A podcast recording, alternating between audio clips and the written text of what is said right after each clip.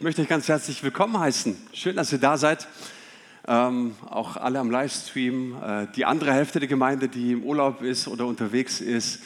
Hey, ähm, auch euch eine ganz, ganz gute Zeit. Wo auch immer ihr steckt. Meine Frau ist im Fränkischen. Wir sind dann am See und ich fahre nachher auch noch rüber. Wir machen noch ein paar Tage Urlaub. Ich freue mich unglaublich. Wetter passt, ja, stimmt's? So, was denkt ihr zu der Location? Die Räumlichkeiten sind doch auch ganz nett, oder? So, yes. Ich mag das auch unheimlich, nachher dann auf der Terrasse zu stehen, an der Brenz mit einem Becher Kaffee. Ha, zweiter Teil des Gottesdienstes. Es wird gut, es wird richtig gut. Wir sind heute bei Teil 4 von unserer Predigtreihe und wir haben gesagt, wir würden eher mit einer Lobpreiszeit oder einem Lobpreisblock dann eher abschließen als Reaktionszeit. Und eigentlich hatte ich geplant, nur vier Teile in dieser Predigtreihe zu machen. Jetzt merke ich aber, es reicht nicht. Ist halt manchmal so. Ähm, warum reicht es nicht? Weil ich einfach den Eindruck habe, wir sollten nicht daran äh, vorbeisprinten. Ne? Ich empfinde einfach, dass Gott sagt, hey, ich, ich möchte, dass was bleibt von dem, was du hier predigst, was gepredigt wird. Ich möchte, dass Dinge bleiben unter uns. So, ich glaube, wir brauchen es unendlich. Wir brauchen es für unseren Alltag. Aber vor allen Dingen spüre ich einfach immer mehr, es ist so wichtig, sich immer wieder zu vergegenwärtigen, Jesus ist kein Bild, das wir ins Museum hängen, sondern er ist ein lebendiger Gott, der unter uns wirkt. Und ich konnte mich nicht so ganz einigen auf den, auf den Titel der Predigt. Ähm, er könnte lauten, heilt die Kranken. Er könnte aber auch lauten, nimm dir zurück, was der Feind dir gestohlen hat. Oder er könnte auch lauten, ne, was du wissen solltest, bevor du deine Hände auflegst. Du kannst dir einfach einen aussuchen, wenn du möchtest. Ich erinnere mich, ich hab, äh, wir haben Gemeinde gegründet in meiner Heimatstadt und ich war Haustechniker in der Seniorenresidenz. Das war ein 200-Bettenhaus und wir waren zwei Haustechniker. Und ähm, immer wieder kam es so, dass der Norovirus da Einzug hält. Katastrophe, echt, hey. Da werden dann ganze Stationen in Quarantäne gelegt, da kommt keiner rein, keiner raus und so weiter. Ganz furchtbar, ja. So, jetzt hat es meinen Kollegen erwischt und ich war alleine. Und dann ging ich nach Hause, Abend, liege dann abends im Bett, um, was weiß ich was, um elf. Und auf einmal merke ich, mir wird es richtig schlecht. Ich kriege Fieber, war auf Toilette. Ihr wisst ja, wenn Männer das bekommen, ist nochmal ein bisschen eine Spur härter. Und dann gehst du auf Toilette und machst das eben, wenn, wenn sowas ist, ne, so, was, was da einfach so alles rauskommt und so weiter. Und dann kommst du wie so ein geschlagener Hund von Toilette und legst dich ins Bett und denkst, oh nein, jetzt hat es mich auch erwischt, das gibt's doch nicht. Ja. Und dann, also das geht mir dann zumindest immer so, du bemitleidest dich dann selber. Oh, jetzt werde ich auch krank, jetzt habe ich Fieber und was weiß ich was und so. Und dann war es so, als ob der Heilige Geist spricht, nein, steh auf. Ich so, nee, was heißt steh auf? Ich bin krank. Aufstehen, kann ich aufstehen, ich bin krank, ich war auf Toilette erst. Und da kam nochmal ganz klar diese Stimme, steh auf und bete.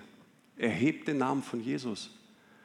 Und ich habe es getan, also ich bin raus, sonst ist meine Frau geschockt. Ich bin, ich bin raus und ich habe gesagt, in Jesu Namen, durch die Kraft des Blutes von Jesus, sage ich dieser Krankheit, sie soll gehen. Und in dem Moment ist die Übelkeit gegangen. Ich habe gemerkt, wie die Temperatur runtergegangen ist. Ich bin ins Bett gegangen. Am nächsten Morgen hat der Wecker geklingelt und ich konnte arbeiten gehen.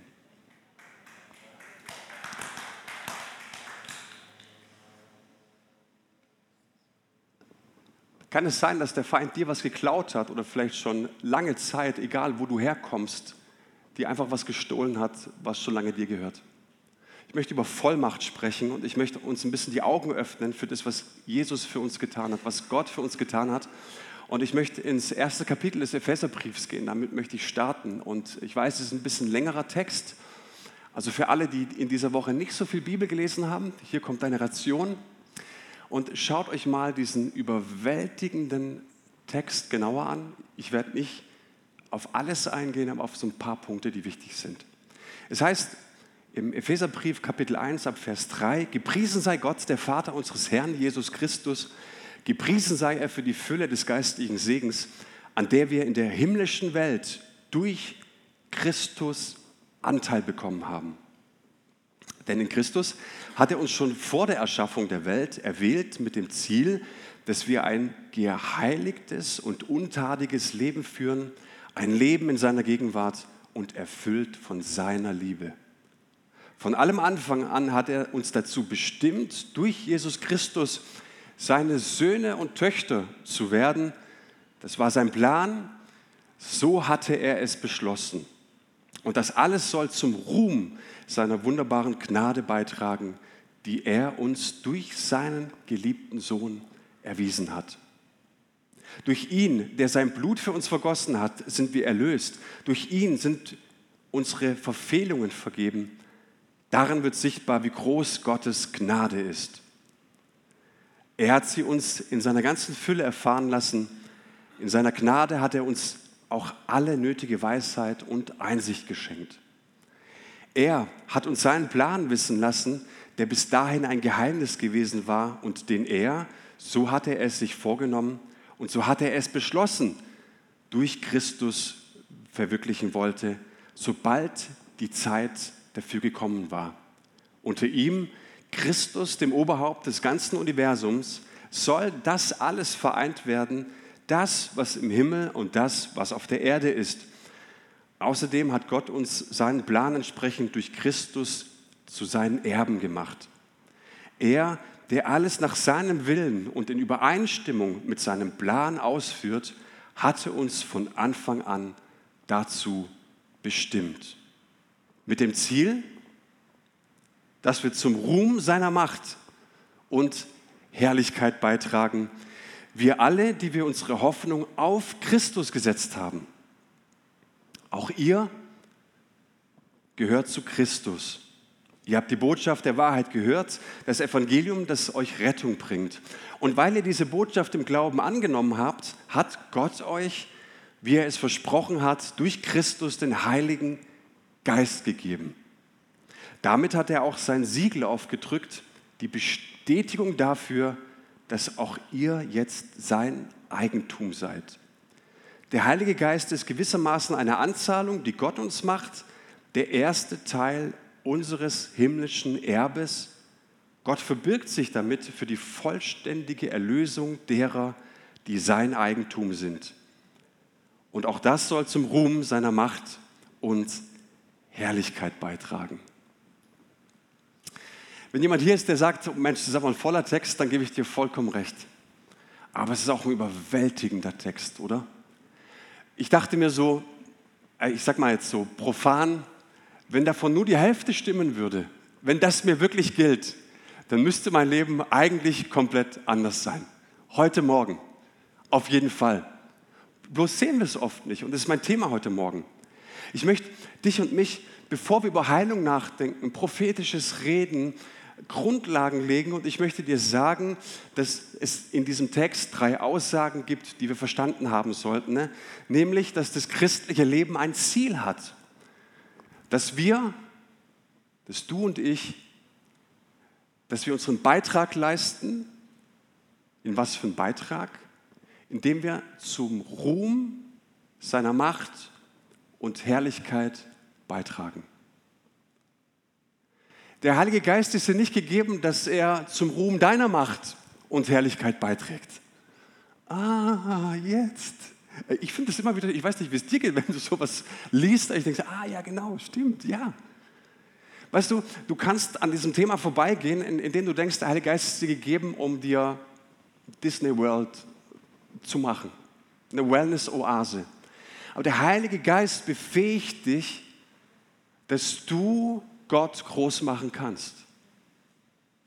Seine Herrlichkeit und seine Macht. Und wenn du das verstanden hast und realisiert hast, dann weißt du, okay, ja, jetzt, jetzt ist verständlich. Ich soll die Hände auflegen, halt die Kranken. Um was geht es hier? Nicht damit ich was eine tolle Geschichte zu erzählen habe, sondern dass Gott die Ehre bekommt. Das ist wichtig. Das sind die Koordinaten in all den Geistesgaben, die wir brauchen. Und jetzt könntest du vielleicht demütig sagen, was soll ich denn zu Gottes Größe beitragen? Es gibt ja so Freunde, die uns sagen, naja, was, was ich kleines Licht, ich kleine Kerze, soll zu Gottes Glanz beitragen? Ist es nicht ein bisschen vermessen? Weißt du, wenn du so denkst, dann muss ich sagen, dieses Denken ist abgrundtief falsch. Warum? weil Gottes Methode immer Menschen sind. Gottes Methode auf dieser Welt bist du und ich. Und dafür hat uns den Heiligen Geist gegeben. Und Gott beschenkt uns damit für das Ziel.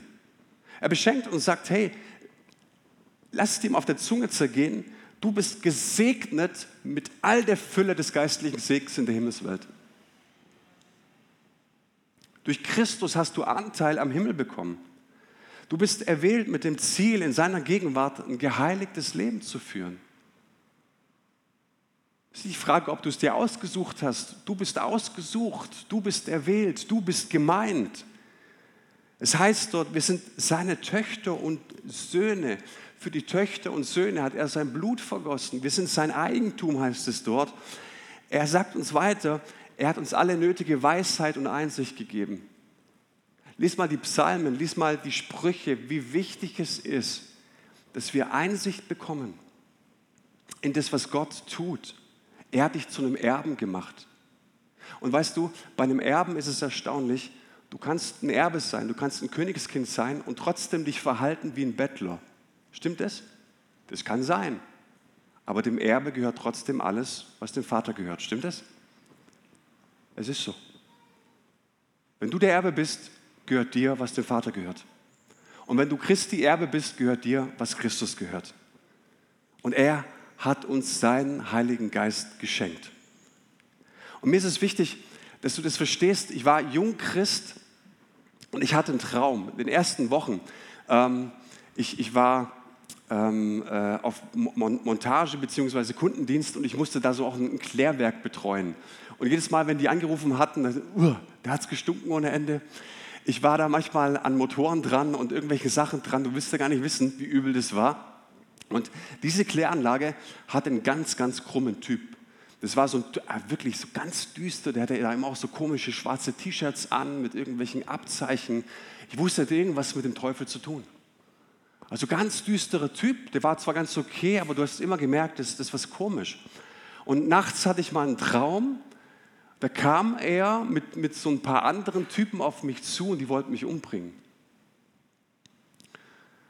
Und da kommst du in den Traum, hast du richtig Angst und diese, diese Angst wurde immer größer und auf einmal geht der Typ zu Boden.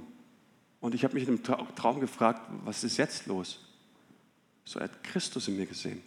Das war der Traum. Es, so, war für mich so spektakulär, weil die Größe Gottes sichtbar wurde. Es war mir so klar, weil ich es im Traum so richtig nachgespürt habe. Und das Schöne war, ist, es war wirklich schön, du lachst äh, oder wachst mit einem Lächeln auf. Wir sind da so eine, so, eine, so eine Höhe runtergelaufen, so einen Hügel runtergelaufen mit dem Banner von Jesus.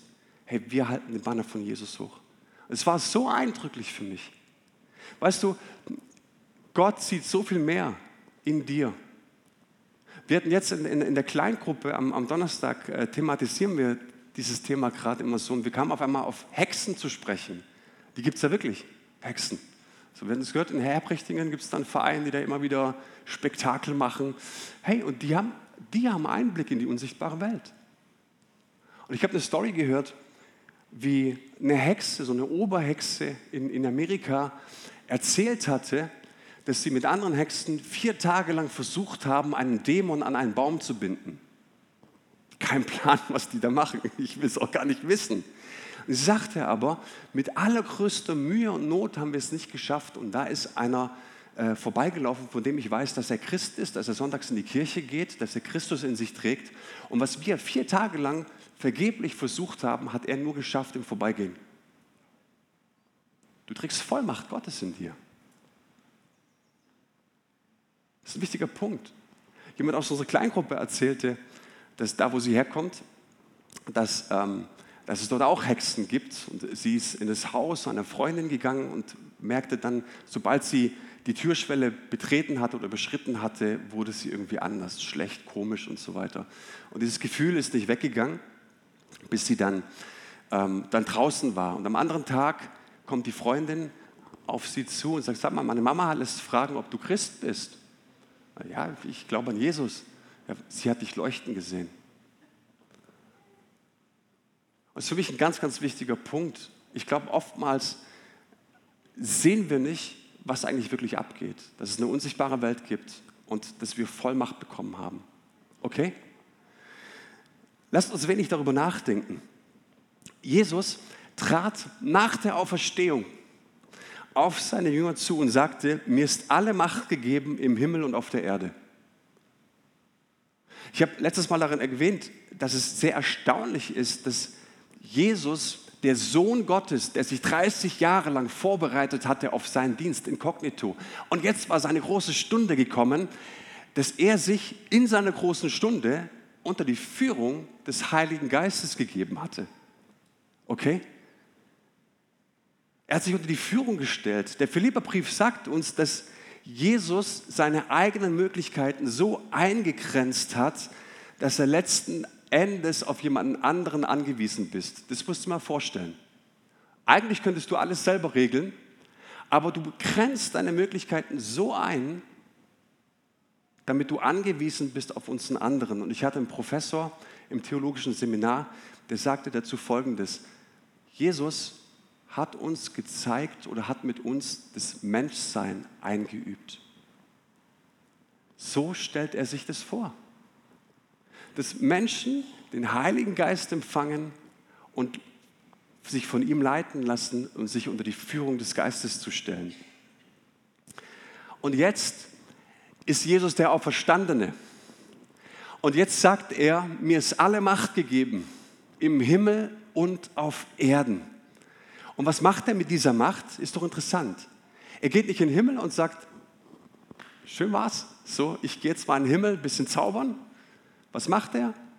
Er gibt den Missionsbefehl.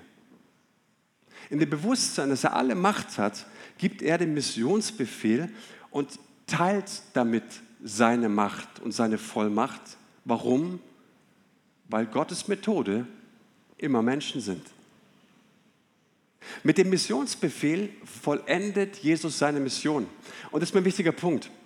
In der Theologie sagen wir oft, Jesus hat seine Mission beendet, als er gekreuzigt wurde, auferstanden war, hat er noch ein bisschen gepreacht unter seinen Jüngern und dann ist er in den Himmel aufgefahren. Nein, Jesus beendete seine Mission mit dem Missionsbefehl. Geht hin in alle Welt und macht zu Jüngern. Und damit gibt er den Menschen etwas zurück, was sie verloren haben. Das ist ein wichtiger Punkt. Weißt du, die Erlösung von Jesus ist nicht nur dafür da, dass du erlöst bist, um erlöst zu sein, um erlöst zu sein. Du bist nicht nur befreit, um befreit, um befreit zu sein, sondern du bist befreit, um dein Mandat anzutreten, das Gott dir gegeben hat. Deswegen hol dir zurück, was du verloren hast, was der Teufel vielleicht geklaut hat. Weißt du, im Sündenfall hat der Mensch etwas Gravierendes verloren, nämlich seine Berufung, über die Erde zu herrschen. Er hat von Gott die Vollmacht bekommen. Wie? Er sollte mit Gott, im Wir mit Gott, in der Abhängigkeit zu Gott. Er, Ebenbildlichkeit heißt einfach nur ein Spiegel zu sein. Er sollte Gottes Herrlichkeit reflektieren, sie natürlich auch, Eva, reflektieren auf diese Erde. Und alles, was sie dort sehen, sollten sie Gott zurückreflektieren. Und es war der Plan Gottes. Okay? Und ich glaube, dass der Garten Eden nicht einfach Betonmauern hatte, sondern dass wir im Miteinander mit Gott sollte sich der Garten Eden ausbreiten, dass wir seine Güte, seine Liebe, seine Stärke, seine Kraft präsentieren und repräsentieren auf dieser Erde. Und das hat der Mensch verloren. Adam und Eva aßen von der Frucht und damit haben sie wem bevollmächtigt? Den Teufel. Die Vollmacht ist übergegangen auf ihn. Das ist ein ganz, ganz wichtiger Punkt. Weißt du, wenn du der Lüge glaubst, bevollmächtigst du immer den Lügner. Stimmt das? Wenn du der Lüge in deinem Leben glaubst, bevollmächtigst du immer den Lügner. Und das ist der Punkt, wenn es um Übernatürliches geht, wenn es darum geht, dass wir die Hände auflegen ich sage, Petra, hast du gerade irgendwas? Geht es dir gut? Irgendein Zwicken, Schmerzen? Nein. Wenn wir den Menschen die Hände auflegen, dann kann ich doch bis jetzt sagen, ist es nicht einfach ein Trick 17, sondern ein Bewusstsein, dass Gott mir eine Vollmacht gegeben hat. Wir sollen herrschen über diese Erde. Und wenn ich, wenn ich mir dessen bewusst bin, dass auch immer wieder dieses Ding kommt, ja, ich habe schon so viel erlebt, ich habe schon so viel gesehen, so oft ist es nicht passiert, so oft hat es nicht geklappt. Und was haben wir gebetet? Was haben wir gebetet? Und da geht es nächsten Sonntag drum, dann legen wir unseren Glauben so oft an dem Altar der Vernunft ab. Aber wer im Übernatürlichen vorwärts kommen möchte, muss bereit sein, das Recht aufzugeben, verstehen zu wollen. Das ist ein wichtiger Punkt. Wem du glaubst, dem bevollmächtigst du. Und wenn du den Lügner glaubst, bevollmächtigst du den Lügner in deinem Leben. Ganz wichtiger Punkt. Schau mal, die Versuchung in der Wüste. Es heißt im Lukas Evangelium 4, und der Teufel führte ihn hoch hinauf und zeigte ihm alle Reiche der ganzen Welt in einem Augenblick. Also Jesus. Und sprach zu ihm, alle diese Macht will ich dir geben und ihre Herrlichkeit, denn sie ist mir übergeben und ich gebe sie, wem ich will. Hat Gott dem Teufel die Macht gegeben? Nein. Er hat sie seit dem Sündenfall, weil wir was verloren haben. Und weißt du, Jesus kam, um zurückzuerobern, was wir verloren haben. Der Mensch wurde bevollmächtigt, die Erde zu bebauen, zu bewahren und somit darüber zu herrschen. Und jetzt schau mal, wenn du in den Römerbrief gehst, in Kapitel 5, Vers 17 heißt es, durch Jesus Christus werden jetzt die, die Gottes Gnade und das Geschenk der Gerechtigkeit in so reichem Maß empfangen, in der Kraft des neuen Lebens herrschen. Und ich bin voll bei dir wenn du sagst, Jesus kam, um uns zu neuen Menschen zu machen. Ich bin voll bei dir, dass der alte Mensch gestorben ist und der neue ist auferstanden. Adam ist gestorben am Kreuz und wir haben mit Christus das neue Leben bekommen. Christus ist der Repräsentant einer neuen Menschheit. Absolut richtig. Aber für was ist er gestorben? Zu was hat er dich befreit? Und das ist ein ganz, ganz springender Punkt dass du mit ihm hier, nicht nur am Sonntag im Gottesdienst, sondern dass du das Reich Gottes verbreitest und ausbreitest. Und dafür hat er Gaben gegeben. Und wenn du jetzt mit ihm herrschen sollst, dann kann er auch den Missionsbefehl geben. Darum geht zu allen Völkern und macht die Menschen zu meinen Jüngern. Tauft sie auf den Namen des Vaters, des Sohnes und des Heiligen Geistes und lehrt sie, alles zu befolgen, was ich euch geboten habe. Und seid gewiss, ich bin jeden Tag bei euch bis zum Ende der Welt. Weißt du, was ich so erstaunlich finde an diesem Vers? Dass Jesus nicht sagt, geht zu Einzelnen, sondern er sagt, geht zu Nationen. Geht nicht in Stadtviertel, geht in Städte, geht in Regionen, geht in Bundesländer, geht in Nationen. Sein Denken. Und es ist wichtig, dass wir das verstanden haben. Schau mal, 1904, 1905 gab es eine Erweckung in Wales. Vielleicht kennt jemand ähm, den Mann Robert Evans. Schon mal gehört von dem? Der flehte und sehnte sich nach Erweckung. Er sehnte sich danach, dass Gott etwas tut in seinem Land. Und der Heilige Geist kam in so einem Ausmaß über dieses Land, dass eine Erweckung sich erstreckte über ganz Wales. Und Menschen erzählten, dass wenn sie die Grenze ähm, überschritten. Sie waren in Wales. Leute, die von Jesus nichts wussten, die, die haben sich auf einmal an Kirchenlieder erinnert, die sie früher gesungen hatten, vielleicht im Kindergottesdienst. Die mussten auf einmal von über Gott nachdenken. Die waren vielleicht an der Grenze im Hotel und sie fingen an, von Gott zu träumen. Weil Gott in einer, in einer Vollmacht da war, weil Gott eine ganze Nation erreicht hatte. Hey, du musst dir mal vorstellen, dass dieser Robert Evans von Gott diese Vision hatte, durch deinen Dienst werden 100.000 Menschen erreicht. Und ich glaube, wir können größer denken. Und deswegen glaube ich, dass das lange nicht das ist, was das Gospelhaus an Menschen füllen wird. Erst recht nicht, weil heute Ferien sind. Ich habe so eine Sehnsucht danach, dass Gott mehr tut unter uns. Und ich habe gleichzeitig so eine Sehnsucht danach, dass wir nicht im Wettbewerb mit anderen Kirchen stehen müssen, nicht das bessere Programm anbieten sollen, sondern ergriffen haben, zu was Gott dich befähigt hat und was er für eine Liebe für die Nationen hat, für Städte hat, für Menschen hat, die verloren sind. Aber weißt du was? Gottes Methode sind immer Menschen. Du und ich. Polizisten verloren ihre Arbeit.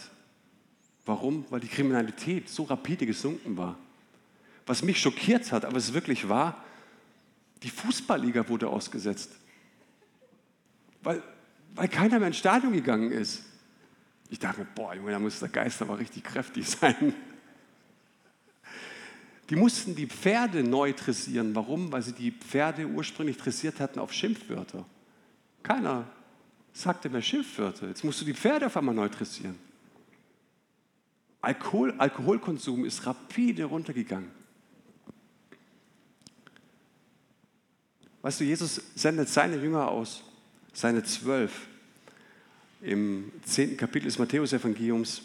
Und da heißt es, geht und verkündet, das Himmelreich ist nahe. Das ist auch meine Verkündigung, ist deine Verkündigung.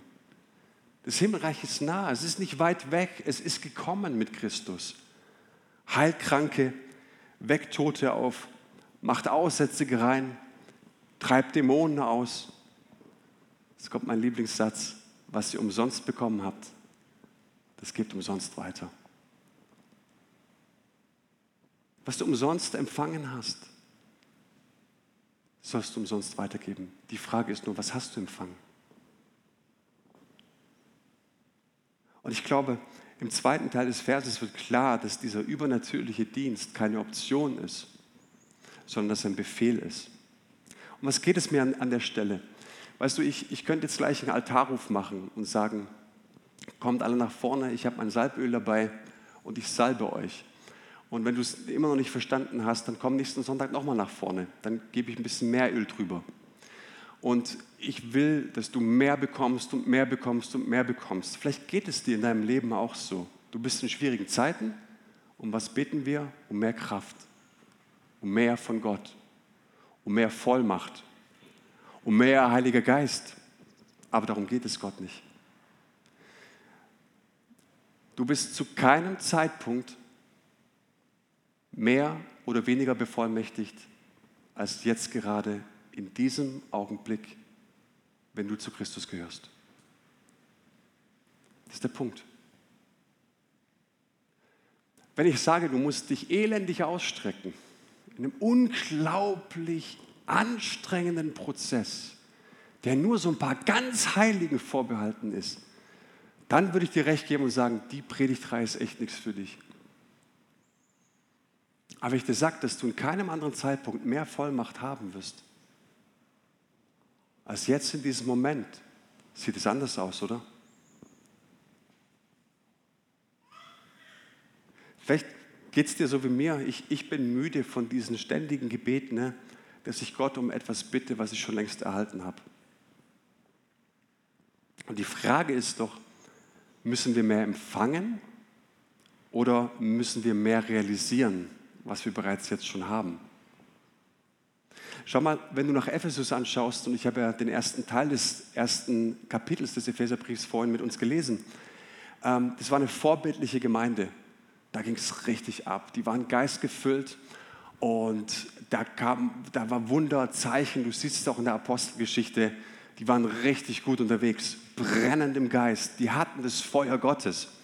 Aber sie waren gleichzeitig auch in einem unglaublich angefochtenen Kontext. In diesem Kontext gab es viele Dämonen, es gab viele Geister, es gab diesen Aphrodite-Tempel, diesen Kult, diese Fruchtbarkeitsgöttin. Ähm, am, am helllichten Tag wurde Tempelprostitution betrieben. Christen mussten in diese Welt. Bei Ausgrabungen hat man dann gesehen, dass vom, ähm, vom Rathaus sozusagen äh, gab es einen unterirdischen Tunnel ins Bordell. Ja, also mit der Moral war es nicht weit her. Man glaubte damals, dass die, in diesem Kontext, dass die Frau vom Schwein abstammt und eigentlich nur dazu fähig ist, Kinder zu gebären. Und Gott pflanzt in diesem Kontext eine Gemeinde Jesu und als guter Apostel oder als Hirte einer Gemeinde, die du vielleicht selbst gepflanzt hast, was wäre dein Gebet?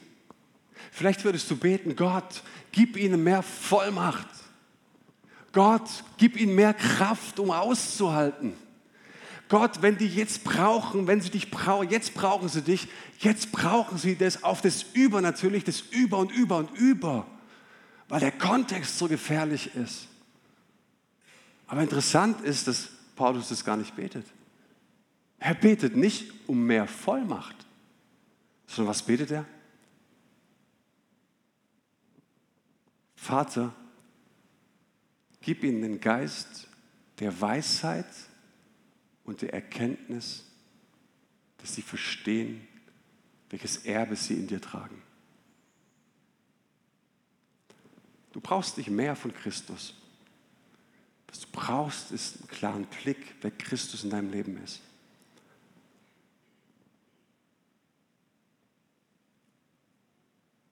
Und dann heißt es im weiteren Verlauf, ja, Gott hat ihm alles unter die Füße gelegt, also Christus. Und er hat ihn, den Herrscher über das ganze Universum, zum Haupt der Gemeinde gemacht. Sie ist sein Leib und er lebt in ihr mit. Wenn er gut drauf ist, hin und wieder mal ein bisschen mehr, ein bisschen weniger. Er, der ab und zu mal in seiner Gemeinde vorbeischaut. Ist es so? Sie ist sein Leib und er lebt in ihr mit seiner ganzen Fülle. Er, der alles und alle mit seiner Gegenwart erfüllt. Herr, die Gemeinde Jesu ist der Ort, an dem Christus mit seiner ganzen Fülle wohnt und lebt. Und denkst du, echt bei uns? Ja, bei uns. Ja, aber da läuft manchmal echt einiges schief und weiß was ich was. Und ich würde mir manchmal wünschen, dass was weiß ich, was mal mehr meine Songs gesungen werden oder mehr meine Themen gepredigt werden. Und ich würde mir immer wünschen, dass der Kaffee ein bisschen wärmer ist und keine Ahnung was. Stimmt es? Die sind nicht immer lieb zu mir hier und so weiter. Ah, der hat mich dumm angesprochen von der Seite, was soll das? Aber hey, dieser Text sagt, es hat Christus gefallen, in seiner ganzen Fülle unter uns zu wohnen. Jetzt in diesem Moment. Und durch diese Fülle konnten Blinde sehen, Lahme gehen, Aussätzige wurden rein, Dämonen wurden ausgetrieben. In dieser Fülle ist Christus jetzt in diesem Moment hier. Egal wohin du gehst, du trägst Christus in dir. Und weil du Christus in dir trägst, trägst du Gottes Fülle in dir. Ich weiß nicht, wer von euch mit diesen Aussagen jetzt im Moment ganz konkret Schwierigkeiten hat. Es liegt daran, dass wir unseren eigenen geistlichen Puls spüren. Sagen, das kann unmöglich sein.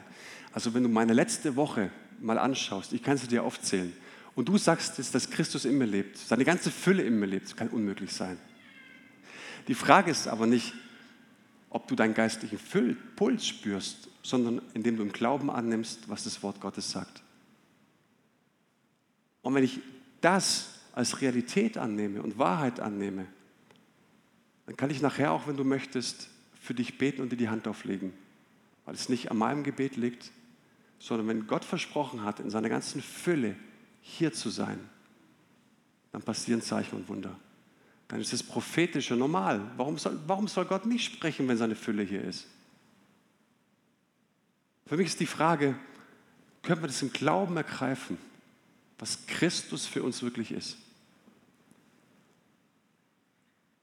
Und ich glaube, dass wo immer du in deinem Alltag mit Dingen in Berührung kommst, wenn du mit Menschen in Berührung kommst, kommen auch andere Menschen mit Christus in Berührung.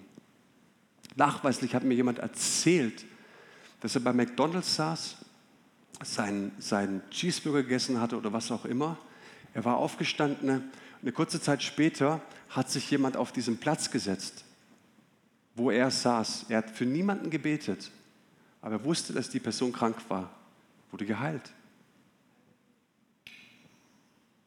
Wir packen das in unserem schwäbischen Kontext oftmals nicht. Wir sind so sehr mit der Ratio beschäftigt.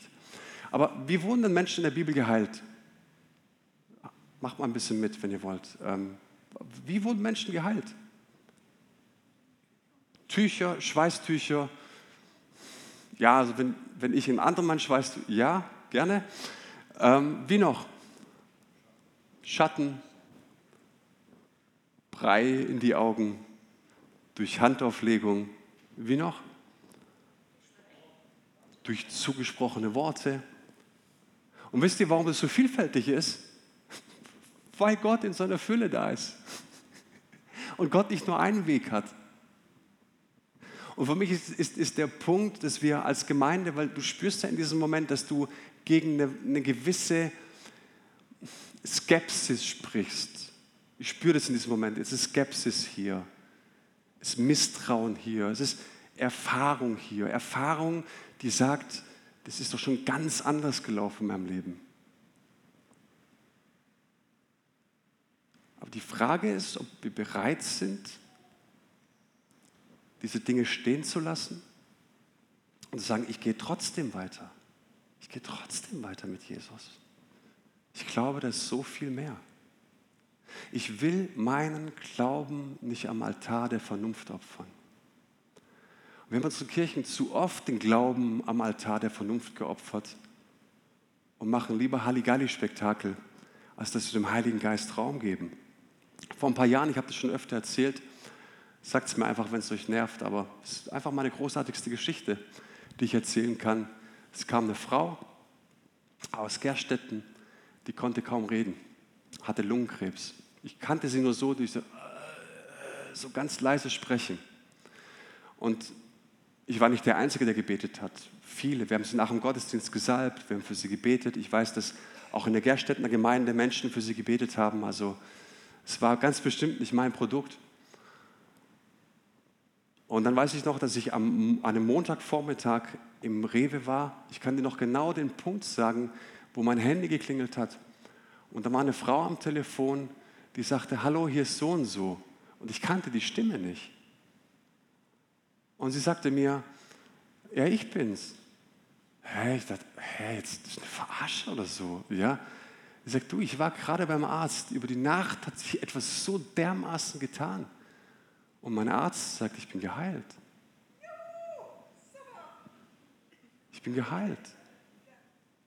Weil Menschen gebetet haben. Nicht, weil Menschen gebetet haben, weil Christus in seiner Fülle in der Gemeinde wohnt und lebt. Geöffnete Augen. Warum sehen Hexen so viel mehr als wir? Seid ihr bei mir? Und es ist enorm wichtig, sich Zeit zu nehmen, dich danach auszustrecken und zu sagen, Gott, ich möchte, dass du mir das zeigst. Ich möchte, dass du in mir dieses Bewusstsein schaffst, dass du stetig am Werk sein möchtest. Dass egal wo ich bin, dein Heiliger Geist mit mir ist, deine Vollmacht mit mir ist. Und egal wo ich bin, du willst ständig und stetig am Werk sein. Um den Menschen herum. Wie würde sich dein Alltag verändern, wenn du das tief in dein Herz verankerst, dass wenn du in die Arbeit gehst, in die Schule gehst, wo auch immer du im Alltag stehst, dass der Heilige Geist stetig um dich herum Wunder tun möchte. Ich glaube, dieses Bewusstsein braucht es. Und wie oft renne ich durch Situationen an Menschen vorbei und seit ein paar Wochen trainiere ich das wirklich, wenn ich im Einkaufsladen bin, Gott zu fragen, Gott, schenk mir Eindrücke, schenk mir Bilder für Menschen. Letzte Woche habe ich von meinem meinem Freund Manu Henkel, der hat auf Insta was gepostet, dass er für jemanden gebetet hat auf der Straße. Ich habe die ganze Woche nach einem humpelnden Menschen Ausschau gehalten. Keinen gesehen. Den nächsten, den ich sehe, der ist fällig. Weil ich glaube, dass Gott es gefallen hat, in seiner ganzen Fülle in seiner Gemeinde zu wohnen.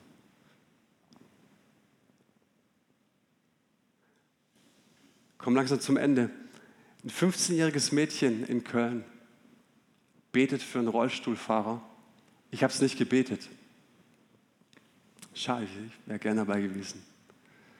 Ein 15-jähriges Mädchen, unscheinbar, keine Theologiestudentin, keine Pastorin, nicht irgendwie besonders gesalbt, berufen, aber die bekommt einfach vormittags in der Teaching-Einheit mit, dass Gott es gefallen hat, in seiner Vollmacht in seiner Gemeinde zu wohnen. Und das 15-jährige Mädchen sagt sich, na, dann kann es ja nicht schaden, dass wir einfach mal beten, oder? Ich meine, wenn Jesus in seiner ganzen Fülle da ist, Sie legt einem Rollstuhlfahrer, einem gelähmten Mann, die Hand auf die Schulter und er steht auf.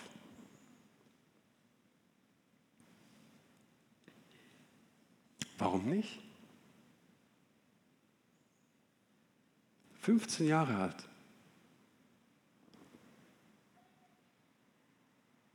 Und mein letztes Beispiel. Es gibt eine ganz, ganz tolle Geschichte über die Vollmacht und die Offenbarung. Wenn du keine Vollmacht hast, wenn du keine Offenbarung hast, dann könnte geschehen, was in Apostelgeschichte 19 passiert ist. Da heißt es, einige der jüdischen Geisterbeschwörer, die im Land umherzogen, versuchen den Namen von Jesus, dem Herrn, für ihre Zwecke zu gebrauchen. Die hörten, hey, in Jesu Namen geht was. Das war bekannt. Überleg mal, in Heidenheim wird bekannt, ob du Christ bist oder nicht. Aber wenn du den Namen von Jesus auf deinen Lippen trägst, dann geht was. Okay? Wäre doch der Hammer. Leute, ob sie Atheisten sind oder nicht, und die können zur Kirche stehen und zum Gospelhaus stehen, wie sie wollen, aber die hören, hey, wenn du nur den Namen Jesu aussprichst, dann passiert irgendwas. Das war die Situation von damals. Sie sprachen ihn über den von bösen Geistern besessenen aus, wobei sie folgende Formel benutzten. Ich beschwöre euch bei dem Herrn, den Paulus verkündet. Es gab noch andere sieben Jungs, auch die sieben Söhne eines gewissen Skevas, eines führenden jüdischen Priesters, gingen so vor. Doch eines Tages gab ihnen der böse Geist, der in einem Besessenen war, zur Antwort, Jesus kenne ich und wer Paulus ist, weiß ich ebenfalls. Aber wer seid ihr? Ich kenne dich nicht. Weißt du, was interessant ist? Ich meine, das kannst du jetzt echt exzessiv treiben. Aber es gibt eine unsichtbare Welt. Und scheinbar ist es so, dass Dämonen deinen Namen kennen. Und bei mir kommt so dieser Reflex, was hätte er bei mir gesagt? Was hätte er bei mir? Ja, Paulus und so, ja, Jesus, was hätte er bei mir gesagt? Von all dem, was ich euch heute berichtet habe, was hätte er bei mir gesagt oder bei dir? wenn du an Jesus glaubst. Ich kenne dich. Ich weiß, wer du bist. Du bist dieser Bevollmächtigte von Jesus. Und vielleicht hat er seelsorglich auf dich eingesprochen und gesagt, ich weiß, dass du es nicht glauben kannst. Das ist mein Glück. Es ist immer der Glück der unsichtbaren Welt, dass du es einfach nicht glauben kannst. Aber du bist der Bevollmächtigte Gottes. Und dann geht es weiter.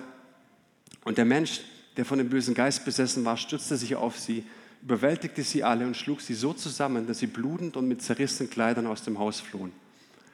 Das sind sieben Jungs, nackt und mit blutiger Nase davongelaufen. Warum? Weil sie keine Vollmacht hatten. Sie haben davon gehört. Aber sie waren nicht die Erwählten aus Epheser 1. Sie waren nicht die Erben. Sie waren nicht die Söhne. Sie waren die Söhne eines Hohenpriesters, aber sie waren nicht die Söhne Gottes. Somit auch nicht die Erben Gottes. Und dann heißt es da weiter, von diesem Vorfall erfuhren alle, die in Ephesus wohnten, Juden wie Nichtjuden, alle wurden von einer tiefen Ehrfurcht vor Gott ergriffen und priesen den Namen von Jesus, den Herrn für seine Größe. Ehrfurcht packte die. Zum Himmels Willen. Wir haben von dem Namen von Jesus gehört aber wir wissen, dass da Wunder passieren. Und wenn Menschen, die Jesus nicht angenommen haben, es trotzdem versuchen, kriegen sie voll auf die Fresse. Das macht doch was mit dir, oder? Also packte sie die Ehrfurcht und sagt, wow, dieser Gott ist unendlich gut. Und die Ironie der Geschichte finden wir zwei Verse vorher. Da heißt es dann, Dazu kam, dass Gott durch Paulus ganz außergewöhnliche Dinge geschehen ließ. Die Leute nahmen sogar Tücher, mit denen Paulus sich den Schweiß abgewischt oder Schürzen, die er bei seiner handwerklichen Arbeit getan hatte, und legten sie auf die Kranken mit dem Ergebnis, dass die Krankheiten verschwanden und dass bei den Besessenen die bösen Geister ausfuhren. Jetzt ist da einer bevollmächtigt. Jetzt hat da jemand den Heiligen Geist empfangen. Jetzt trägt da jemand das Bewusstsein in sich, dass Gott ihn begabt hat, befähigt hat und dass er in dem auch wandelt. Könnten wir den Klangteppich haben? Und die Dinge geschehen. Durch Schweißtücher, durch Schürzen, durch Schatten.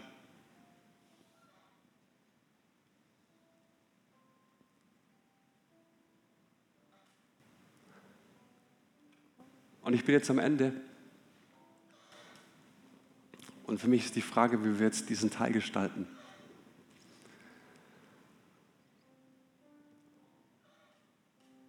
Vielleicht brauchst du es, dass dir jemand die Hände auflegt.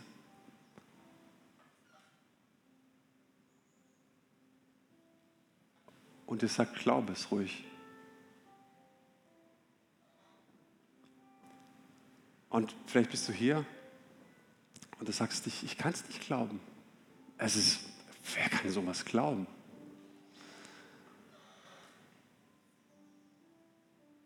Dann lass dir von diesem Gebetsteam, das gleich hier steht, ich werde auch da vorne stehen, lass dir die Hände auflegen und für dich beten. Weil nochmal, Gott sende dich in diese Welt und sagt, hey, die Methode Gottes bist du. Und wenn du es deinem Pastor überlässt, oder ein paar Leuten, die sich getrauen, dann gehst du am Wesentlichen vorbei. Der Auftrag Jesu war vollendet, als er dir Vollmacht zurückgegeben hat. Vielleicht bist du aber auch hier heute Morgen und du sagst, hey, Gott hat vor langer, langer Zeit etwas in mein Herz gesprochen. Ich will es wieder zurückhaben. Gott hat mir prophetisch Dinge zugesagt, dass ich, dass ich heilen soll, dass ich Menschen Hände auflegen soll. Dann lass für dich beten dass das kommt. Ich meine, am Anfang des Glaubens, ich war so verrückt, ich, ich habe diesen Vers gelesen, dass wir durch Glauben Berge versetzen konnten. Und dann sitzt du am Schreibtisch und sagst zum Bleistift, verschieb dich. Mal ganz ehrlich, wer hat das auch gemacht? Komm. Hey, das ist Glaube. Wir lachen drüber. Aber was wäre, wenn wir auch zu der Menschengruppe sprechen und, und wir sagen, wo immer du deinen Glauben am Altar geopfert hast, wo immer du den Lügner bevollmächtigt hast, weil du es einfach nicht glauben kannst, dass du jetzt aufstehst und sagst, stopp in Jesu Namen. Ich trage Christus in mir und weil ich Christus in mir trage, trage ich Gottes Wirklichkeit in mir. Und um mich herum werden Dinge geschehen. Und wir brauchen nicht nur eine, eine Kirche, die eine Strahlkraft hat über die Brenz hier, sondern wir brauchen eine Kirche mit Menschen, die rausgehen in dieser Welt und strahlen. Dass es nicht nur die Hexen sehen, sondern dass andere Menschen sehen. Wenn du prophetische Eindrücke hast, wenn Gott durch Bilder spricht, dann lass es mich wissen. Komm zu mir, lass uns das teilen. Wir wollen Gott dadurch die Ehre geben. Wir wollen Gott dadurch das Lob geben. Und ich will jetzt in diesem Moment einfach für dich beten. Vater, danke, dass du uns alles gegeben hast, was Christus gehört. Und dass es dein großzügiges Herz ist, dass du sagst, ich, ich halte nichts zurück. Warum sollte ich irgendwas zurückhalten? wenn ich doch schon meinen Sohn komplett hingegeben habe? Wir sind die Beschenkten, wir sind die Erfüllten. Wir sind die, die dich in uns tragen. Und mein Gebet ist, dass du durch den Geist der Weisheit und der Erkenntnis über uns kommst und dass wir ergreifen, was uns gestohlen wurde. Dass wir hochhalten, was uns gehört. Dass wir im Glauben annehmen. Jesus, danke dass es dir gefallen hat, in deiner ganzen Fülle unter uns zu wohnen. So in Jesu Namen. Vielleicht gibt es jemanden, der heute Morgen hier ist und sagt, ich habe ein ernsthaftes körperliches Problem. Ich habe Schmerzen, vielleicht immer wieder Schwindel, mir tut die Schulter weh, mir schmerzen meine Knie schon seit längerer Zeit. vielleicht Familienmitglieder. Dann komm bitte. Lass uns für die Menschen beten. Lass uns doch Jesus herausfordern und sagen, wenn du sagst, deine Fülle ist hier, dann wollen wir es sehen, Jesus. Ich lade euch ein.